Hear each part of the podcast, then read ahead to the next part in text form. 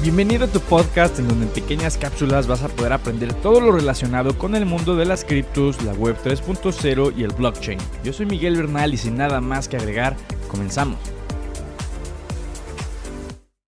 Hola a todos, bienvenidos a un nuevo episodio de Entorno Blockchain. El día de hoy vamos a hablar pues, de un tema bastante eh, interesante y que cada vez va a empezar a tomar un poco más de fuerza. Así es, vamos a estar hablando eh, de blockchain como tal, pero ahorita van a ver eh, orientado hacia qué, porque no vamos a hablar de la definición de blockchain, qué es y para qué sirve en términos generales, lo vamos a ver ya aplicado eh, eh, de muchas, pero muchas formas. Es un tema que me han pedido mucho en Instagram y ya saben que si quieren escuchar algo en particular, pues ahí está abierta 24/7 la cajita de sugerencias, me puedes escribir en mi Instagram que es miguel.verpu y todas las sugerencias las tomaré en cuenta. De hecho, este y los dos episodios siguientes que vas a estar escuchando en el podcast son meramente sugerencias que me llegaron eh, eh, a escribir en mi Instagram, ¿no? No es algo que se me haya ocurrido así 100% a mí. Entonces, pues bueno, yo les agradecería bastante que escriban sus sugerencias para que justamente alimenten de más contenido de calidad y de valor este podcast. Entonces, bueno, como les decía, vamos a estar hablando un poco acerca de blockchain. Esta palabra que no hemos dejado escuchar y no la dejaremos de escuchar en el futuro, déjame te digo, porque no es ninguna moda como algunos dicen, es una verdadera revolución y las revoluciones pues llegan para quedarse y pues para cambiar un poco pues las circunstancias actuales que se estaban viviendo o que se estaban viviendo antes de estas nuevas implementaciones. Aún así, mucha gente sigue sin entender qué es el blockchain a pesar de que lo ha estado escuchando una y otra vez y lo va a seguir escuchando una y otra vez. No lo entienden y sobre todo, pues si no lo entiendes, pues no sabes en qué industrias o actividades económicas podría tener impacto toda esta parte. Entonces, empecemos por el inicio. ¿Qué es blockchain? Trataré de no entrar en detalles técnicos, ¿no? Y, no, y no vamos a profundizar tanto, ¿no? Recuerda que si quieres saber a profundidad qué es blockchain, ya hay un capítulo dentro del podcast donde lo explicamos. Pero bueno, para entender blockchain tienes que imaginarte un libro contable, que si eres alguien que estudió finanzas, contabilidad o administración, seguro ya conoces o te suena un poco familiar, probablemente ya no te acuerdes, pero si lo googleas, estoy seguro que ya te va a refrescar un poco la memoria. Si no estudiaste alguna carrera fina, algo administrativo, te recomiendo que lo busques en Google eh, para que vayas entrando en contexto. No es la gran cosa entender un libro contable, es la mera realidad. Pero bueno, un libro contable es básicamente el documento en donde se registran todos los movimientos y los balances o saldos de una empresa. Pues algo así puedes empezarte a imaginar el blockchain. Solamente que el blockchain parte de ser un sistema electrónico completamente digital en donde se registran todos los movimientos que suceden dentro de un ecosistema y también pues se tiene un registro transparente de todos los balances. Eh, el blockchain pues al final tiene una arquitectura interesante ya que se mantiene por una red de computadoras independientes. No es algo que controla una empresa, no es algo que controla un gobierno. Obviamente esto es para el tipo de blockchain público. Si a ti te interesa que hagamos un episodio distinguiendo los tipos de blockchains que hay, nos lo podemos aventar, nada más ahí eh, da, el visto bueno en Instagram, ya te lo sabes. Entonces, bueno, el blockchain es eso, una forma transparente de interactuar, sin necesidad de intermediarios y donde está la información, y más bien y donde toda la información está visible en todo momento y sin restricción alguna. Eso quiere decir que tú puedes verificar la información 24/7 en el momento en el que tú quieras y no es que necesites sacar un... Eh, que te den permiso o una autorización para que tú puedas hacerlo, literalmente es un libro abierto. Una vez que entiendes todo esto, vamos con lo siguiente. ¿Qué puede revolucionar el blockchain, Mike? Todo. O por lo menos casi todo. Todas las industrias en donde haya intermediarios o donde se necesite estar validando información de todo tipo, ahí es donde se puede aplicar el blockchain. Y déjame decirte, eso se puede hacer pues prácticamente para toda actividad económica. ¿No? O sea, ponte a pensar en qué trabajas o en qué has trabajado o en qué te gustaría trabajar y seguramente es muy probable que ahí se necesiten intermediarios de cierto tipo o validación de información en ciertos procesos. Intermediarios hay y hasta sobran en el sector financiero, en el sector inmobiliario, en las cadenas de suministro, y en los registros de propiedad pública, que son los diferentes temas o conceptos que vamos a estar desarrollando a lo largo de este capítulo. Esto lo único que ocasiona, déjame decirte, es que todos los procesos involucrados aquí son muy torpes, lentos. costosos e ineficientes. Estamos hablando que pues con todo esto pues se degrada toda la experiencia de usuario y hace que tengas que pagarle mucho dinero a intermediarios que la neta, la neta, mucho valor no aportan. No todos, no es el caso de todos, pero sí de una gran cantidad, es, eh, sí de un buen número. Entonces, hablemos de cómo el blockchain puede revolucionar de cierto modo estas industrias. Empecemos con la más sonada, la más común y por la que seguramente tú piensas que existe el blockchain, que solamente puede servir para el sector financiero. Déjame decirte que no. Empezó con el sector financiero, pero digo, eh, puede marcar una diferencia importante más allá. Pero bueno, sector financiero.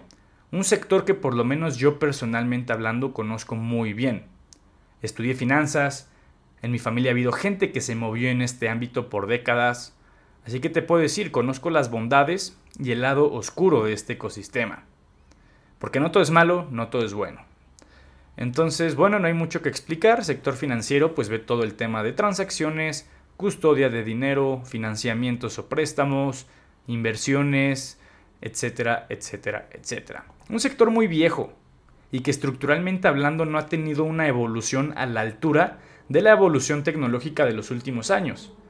Si bien ya hay ciertas aplicaciones con buenas funcionalidades que puedes pagar sin contacto, que puedes enviar transacciones rápido, estructuralmente hablando el sistema financiero, ¿no? o sea, lo de fondo, sigue siendo lo mismo, burocrático, costoso y cerrado. ¿Qué me refiero con cerrado? Pues bueno, que es muy difícil entrar para muchos.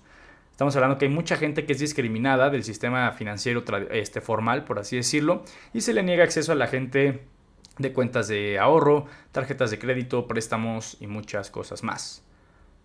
Es muy difícil entrar para mucha parte de la población, para, por no decirte que el 40% de la población mundial, por no decirte que imposible, ya deja tú difícil, ¿no? Entonces es una situación un poco complicada. Aquí es donde entra cripto.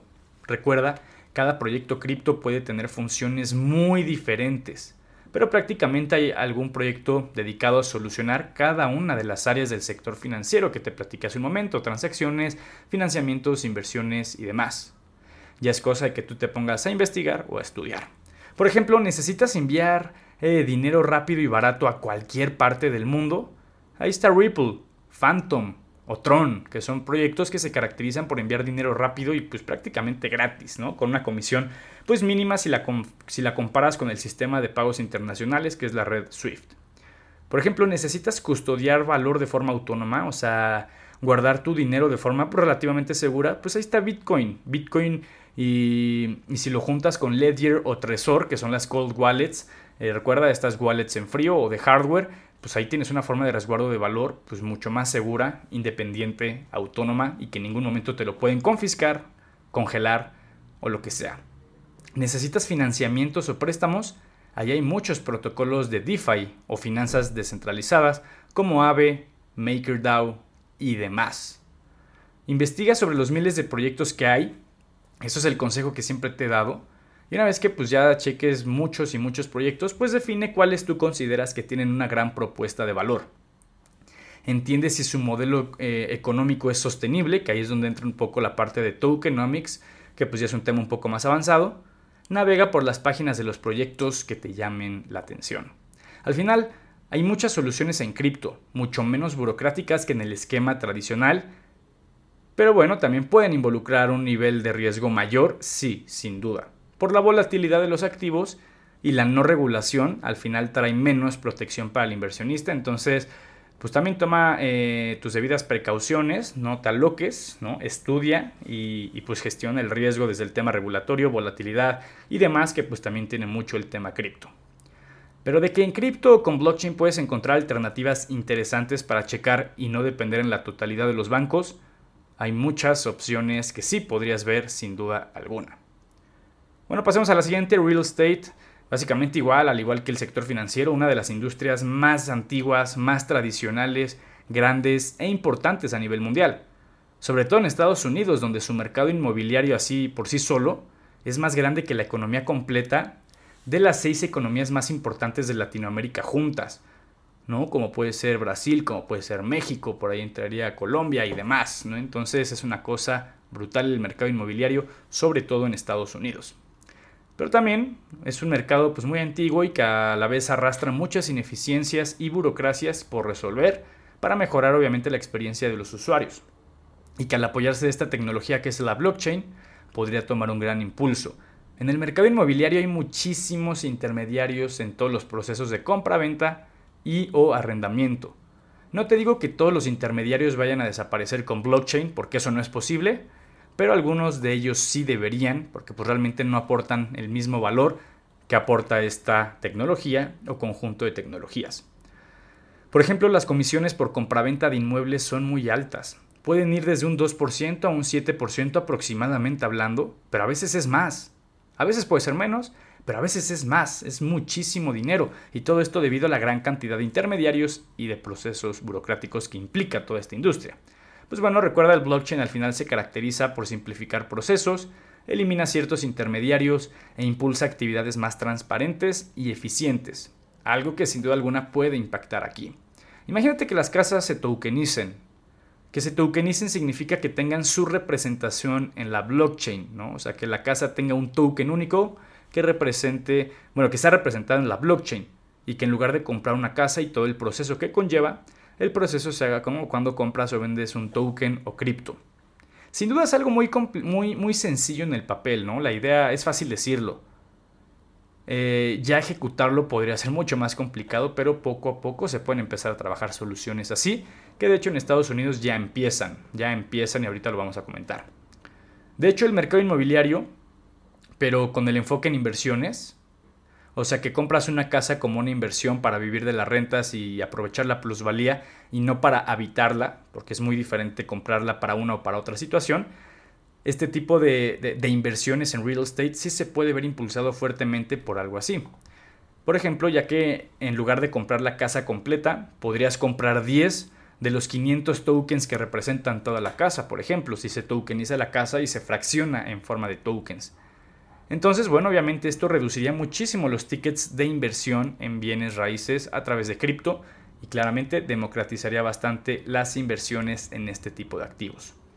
De hecho, en Estados Unidos, como te lo comentaba hace un par de minutos, ya se vendieron las primeras casas en formato NFT, recuerda Non-Fungible Token o token no fungible, y déjame decirte que en lugar de ser un ejemplo aislado, raro y que nunca va a volver a suceder, es algo que marcó el inicio de una nueva tendencia que estaremos viendo la próxima década reforzándose poco a poco. Si te interesa saber más de esto, escríbeme en Instagram y nos armamos un capítulo completo sobre esto. Pero bueno, pasemos al punto o, eh, sector número 3, cadenas de suministro. Las cadenas de suministro son todos los procesos que están involucrados en que la empresa le entregue valor al consumidor final, ¿ok? Por ejemplo, desde que estás criando la vaca hasta cuando es un jugoso corte de carne servido en un restaurante de lujo. Ese podría ser un ejemplo de muchos de diferentes cadenas de suministro. Hay empresas tan grandes que dependen de varios intermediarios para que todos los procesos de su cadena de suministro se completen. En este caso el blockchain no es como que elimine el intermediario, pero sí podría mejorar el tema del manejo y compartimiento de la información más transparente entre diferentes puntos de la cadena de suministro. Por ejemplo, Walmart Walmart podría tener mucha más visibilidad si utiliza esta tecnología para observar la evolución de diferentes productos en los diferentes puntos de la cadena de suministro. Se podría monitorear de forma más eficiente el control de calidad y se podría observar con más claridad cuál es el punto débil de la cadena de suministro y tomar medidas correctivas. Así ya puedes ver, ah, del punto C al D, pues hay muchos retrasos, eh, eh, muchas ineficiencias, pues bueno, ahí puedes tomar medidas correctivas para cambiar ese proveedor en específico y que pues no se altere toda la cadena de suministro en su totalidad también, ¿no? Entonces, vuelvo a lo mismo, esto en idea pues suena un poco fácil, pero ya se empiezan a hacer desarrollos enfocados en esto. Con blockchain puede haber más transparencia entre proveedores y clientes, es lo que tienes que entender y sobre todo un manejo de información más eficiente y que entorpezca menos los procesos. ¿no? Entonces esto es algo que podrían agradecer, pues sobre todo las empresas más grandes que seguramente procesos torpes tienen pues, por todos los intermediarios o pasos o puntos dentro de la cadena de suministro. Y bueno, ya por último, registros de propiedad pública. Aquí yo te quiero hacer una pregunta. ¿Te imaginas que, no sé, llevas 20 años viviendo en la casa que era de tus papás, que tus papás digamos que ya están descansando en paz. Entonces digo, tú eres ya eh, la figura de poder en esa casa, el único que la habita. Llevas ahí 20 años y de la nada llegan a embargarte la casa. Y no, no es por falta de pagos, porque la casa ya era de tu familia, sino porque no hay forma de comprobar que tú eres el dueño de ese inmueble. Eso puede que no pase en tu país o que sea muy poco probable, pero déjame decirte que ha pasado en muchos países con inestabilidad política y económica. Se da más en diferentes regiones africanas, por ejemplo. Hay muchos países, por ejemplo muchas regiones africanas, donde los registros públicos son muy pobres y donde demostrar que realmente tienes los derechos sobre una propiedad es una completa pesadilla y es algo que no se lleva a ningún lado prácticamente. Pero bueno, cuando te digo que blockchain donde más impacto puede generar es en los países en vías de desarrollo o digámoslo como le decían antes, países de tercer mundo, no es ninguna mentira o exageración. Algo que no había dicho en este episodio, pero que sí había mencionado en otros lados de mis redes sociales o en otros episodios de este mismo podcast, es que el blockchain tiene la capacidad de hacer la información inmutable. O sea que la información que se despliegue una vez aquí no puede ser eliminada o manipulada por un conflicto de intereses o corrupción. Eso tiene, claro, ventajas y desventajas, pero tiene muchas ventajas en temas de transparencia y sobre todo en países con inestabilidad política, donde pues con más facilidad podrían falsificar o manipular bases de datos internas. Entonces, pues aquí se pueden presentar muy buenas oportunidades. Pero bueno, vamos a centrarnos en los registros públicos, donde si se registra quién es dueño de cierto inmueble o de cierto bien, pues claramente esto podría quedar reflejado en un registro inmutable en esta cadena de bloques descentralizada y transparente. No lo sé, igual otra idea que suene fácil en papel y que ejecutarla podría ser bastante complicado, igual. Pero bueno, por algo se empieza y hay que tener claro que podría tener un impacto de, de modelor, demoledor perdón, en la vida de millones de personas en países de vías de desarrollo. Es todo lo que tenía que compartir. Espero que te haya gustado y te haya sido de valor el episodio. Ya sabes que aquí andamos. Cualquier duda o sugerencia, bastante pendientes en lo que me escriban en Instagram, miguel.verpo. Si te, gustó el podcast, ¿no? Si, si, ya llevas tiempo escuchando el podcast, pues te pediría que por favor lo califiques.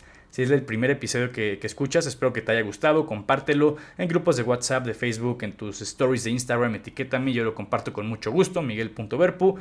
Califícalo, por favor. Aquí seguiremos tratando de compartir pues contenido de valor de forma reducida en estas pequeñas cápsulas.